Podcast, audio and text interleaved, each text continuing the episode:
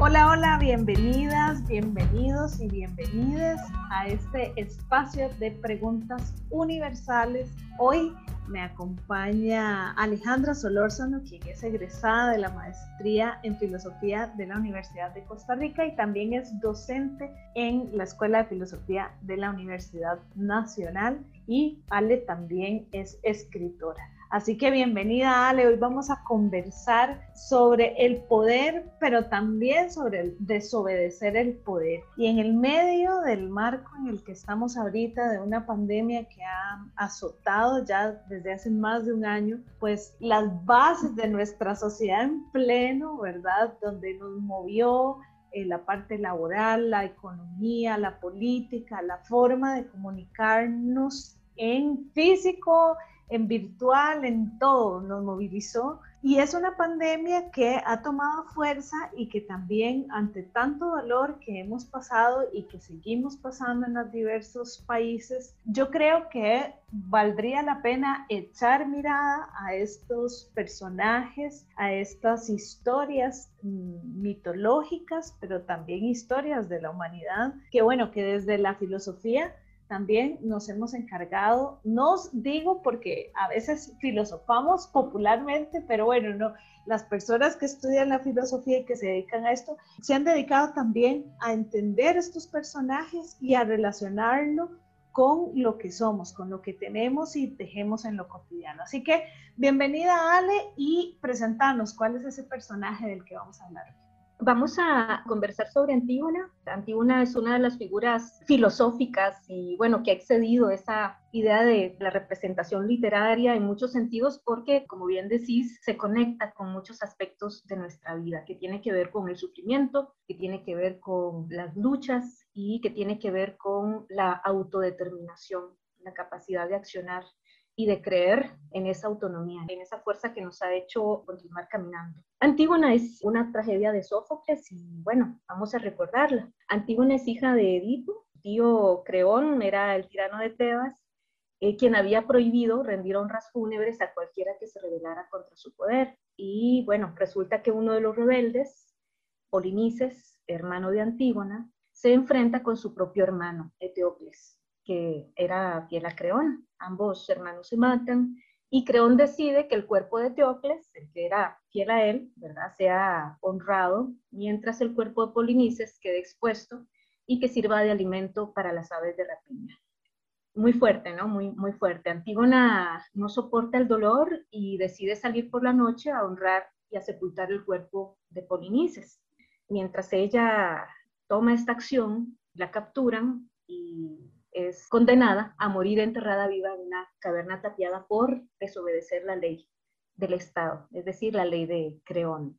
Simone Weil, una filósofa y militante francesa, la resume de esta manera, que a mí me parece fundamental conocer esta, esta síntesis. Si pensamos en Antígona, dice, tendríamos que pensar en la historia de un ser humano que totalmente solo, sin apoyo, sin ningún apoyo, se coloca en oposición contra su propio país, contra las leyes de su país, contra el jefe de Estado y, por supuesto, muy pronto es condenado a muerte. Te agradezco muchísimo traer esta historia, ¿verdad? Porque creo que una puede tenerlo más o menos, pero entre tantos seres mitológicos a una se le puede confundir.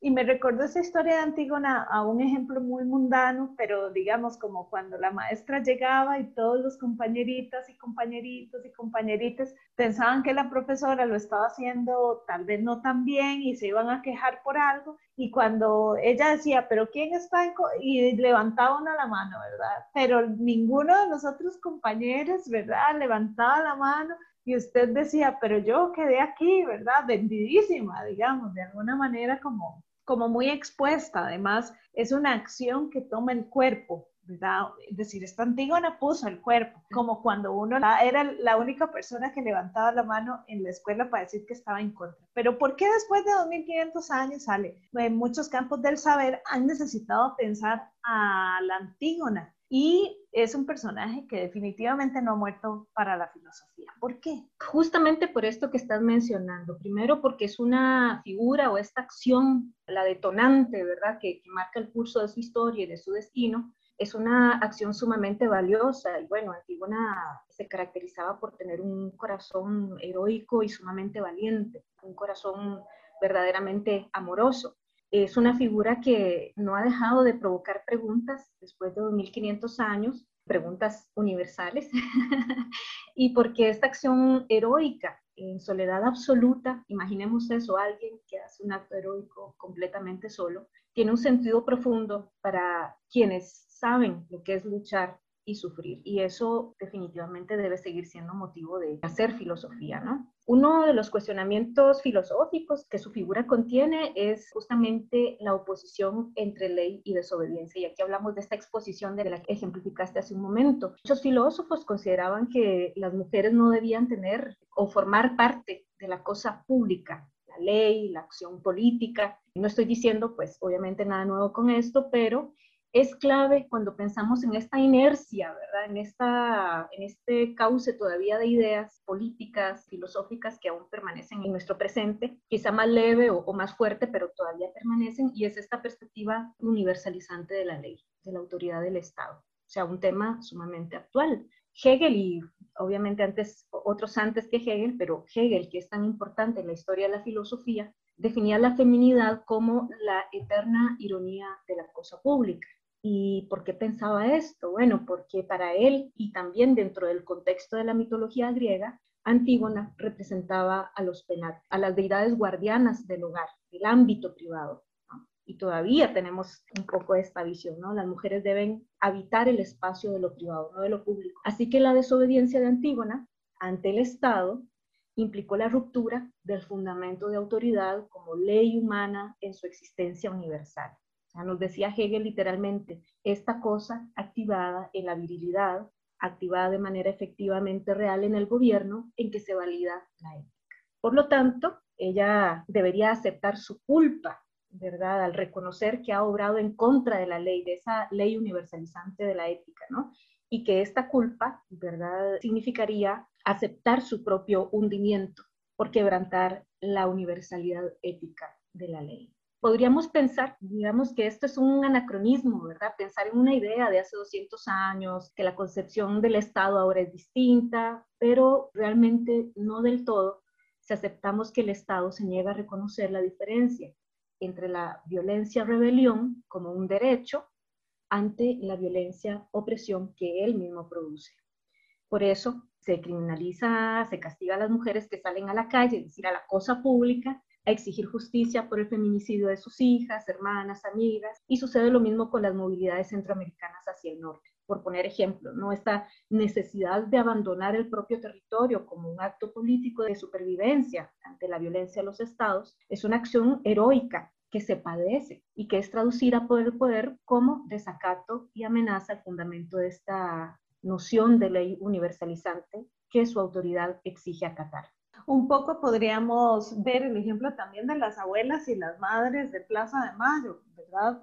Claro, se nos exige, hay un mandato del olvido, ¿no? Esa es parte también de la aniquilación de la víctima como un sujeto político, ¿no? Entonces hay que aniquilar la memoria histórica. Eso ya quedó en el pasado, ¿no? Entonces forma parte de estas estrategias de poder del gobierno respecto de qué es lo que se debe acatar o de qué es o del cómo se nos impone ser, ¿no? Y además hay un tema con el silencio, ¿verdad? Como no preguntes demasiado, no cuestiones demasiado, porque de por sí esos no son tus ámbitos. Entonces, ¿para qué vas a preguntar si está de más? Exactamente, sí. Justo eso, justamente eso, es decir, esto que es leído como desacato, ¿no? Ella lo que hace, Antígona lo que hace es enterrar al propio hermano, ¿verdad? Esos son ejemplos de, de estas acciones, ¿no? El salir a la calle para romper porque nos están matando, de defender derechos fundamentales como la educación pública, los desalojos de comunidades indígenas, legítimos propietarios de sus territorios, de no permanecer en silencio, esto que estás mencionando,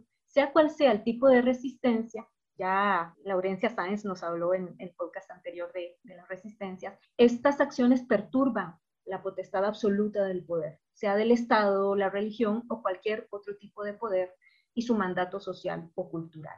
Entonces, podríamos preguntarnos, ¿nuestra personalidad se inclina más a obedecer o a cuestionar? Nos lo hemos preguntado. Y otra pregunta tiene que ver con la renuncia a nosotras y a nosotros mismos, esta renuncia a nuestros deseos bajo ese peso de la autoridad. Lucy Garay, una psicoanalista y filósofa, cuestionaba si Antígona, por ejemplo, debía renunciar a su sensibilidad, a la singularidad de su deseo para entrar o encajar en lo universal de su deber familiar. ¿no?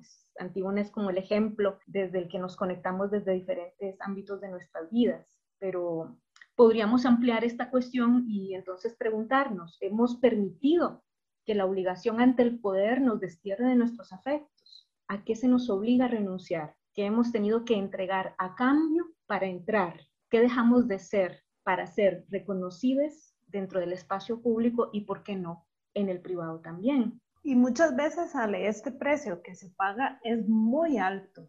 Así es. Y Sumado a esto que mencionas, otro tema fundamental es el problema del ser de las víctimas, que Antígona encarna en cualquier contexto de guerra o en ausencia de paz, que no necesariamente tiene, tiene que haber guerra para que haya ausencia de paz. Y este es uno de los más grandes aportes que María Zambrano heredó a la filosofía, la pregunta por las víctimas y la justicia. Y bueno, ¿cuál es el problema aquí? Que el Estado y la razón al servicio de este no solo sepulta a las víctimas bajo el peso de la historia oficial, que es un poco lo que estás hablando de las luchas de las abuelas de la Plaza de Mayo, por ejemplo, sino que la razón conceptualizante que objetiviza al individuo, que no admite en su terreno algo imposible de conceptualizar, como el dolor, la angustia, la esperanza fallida. Imaginémonos, o sea, cuando en, situaciones límites ya no hay siquiera esperanza, ¿no? Es esa soledad absoluta. ¿Cómo es que esa razón da la espalda o esa forma de hacer filosofía da la espalda a eso que atraviesa el ser de las víctimas? Antígona en Sófocles, en la tragedia, se pregunta, ¿es que hay un sol para los muertos? Se pregunta, ¿no?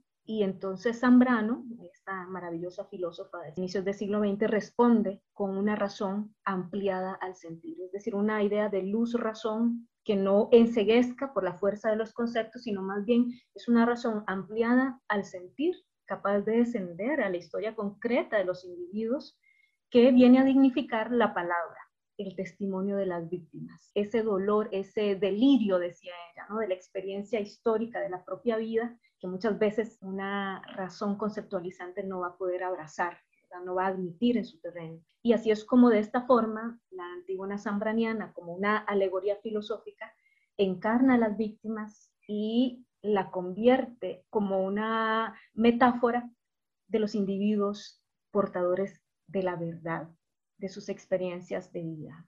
Así que, bueno, tendríamos que preguntarnos sobre ¿verdad? todas estas preguntas y otras muchas más que, nos genera la figura de Antígona, si podríamos identificar en nuestro tiempo a Antígonas pasadas, presentes, que no dudaron en su acción y que no se dieron nunca al desastre. Incluso, Ale, yo le agregaría la pregunta de cuántas veces nosotras hemos estado en los zapatos y en la carne y en la piel, en el sentir, en el músculo de, de esa Antígona, cuando no hemos dudado de seguir a nuestro corazón, pese a que tal vez eso nos lleva a una desobediencia entre comillas, o también cuántas veces nos hemos quedado en una anti-Antígona y, y, no hemos podido enterrar a nuestros muertas, muertos, muertes, o no hemos podido realmente expresar y hacer lo que nuestro deseo sigue con toda la razón o sin ella, ¿verdad? Es, es como que no podemos seguir al cuerpo. Sin duda, una figura que nos hace pensarnos y que nos hace sentir además, ¿verdad? Y en estos momentos en el que atravesamos como humanidad muchos dolores, yo creo que Antígona también nos debe dar algunas luces, ¿verdad? Sobre cómo podemos ir caminando en nuestra vida y a quién además damos el poder y a quién damos la obediencia. ¿verdad? Porque desde otro lugar, pues ella fue obediente consigo misma, ¿verdad? Pero no nos enseñan a ser obedientes con nosotras mismas. Claro, claro, Glory. Ahí estás aportando vos con una resignificación de lo que significa obedecer, ¿no? Es decir, más bien una lealtad ante esa singularidad, ante esa sensibilidad, ante el accionar que nos define como Antígonas. ¿no? El tiempo cuando una se lo pasa bien y va aprendiendo y tiene información, pues es a veces muy cruel. Para eso le invitamos también a que escuchen los episodios pasados en donde hablamos del tiempo y de la resistencia también, de la soledad que hoy se mencionó allí y que Antígona también tuvo yo creo más, más desolación que soledad, cuando ya es esta desesperanza absoluta. Pero bueno, podemos seguir conversando estas preguntas que son universales. Ale, nos vamos. Muchísimas gracias. Gracias.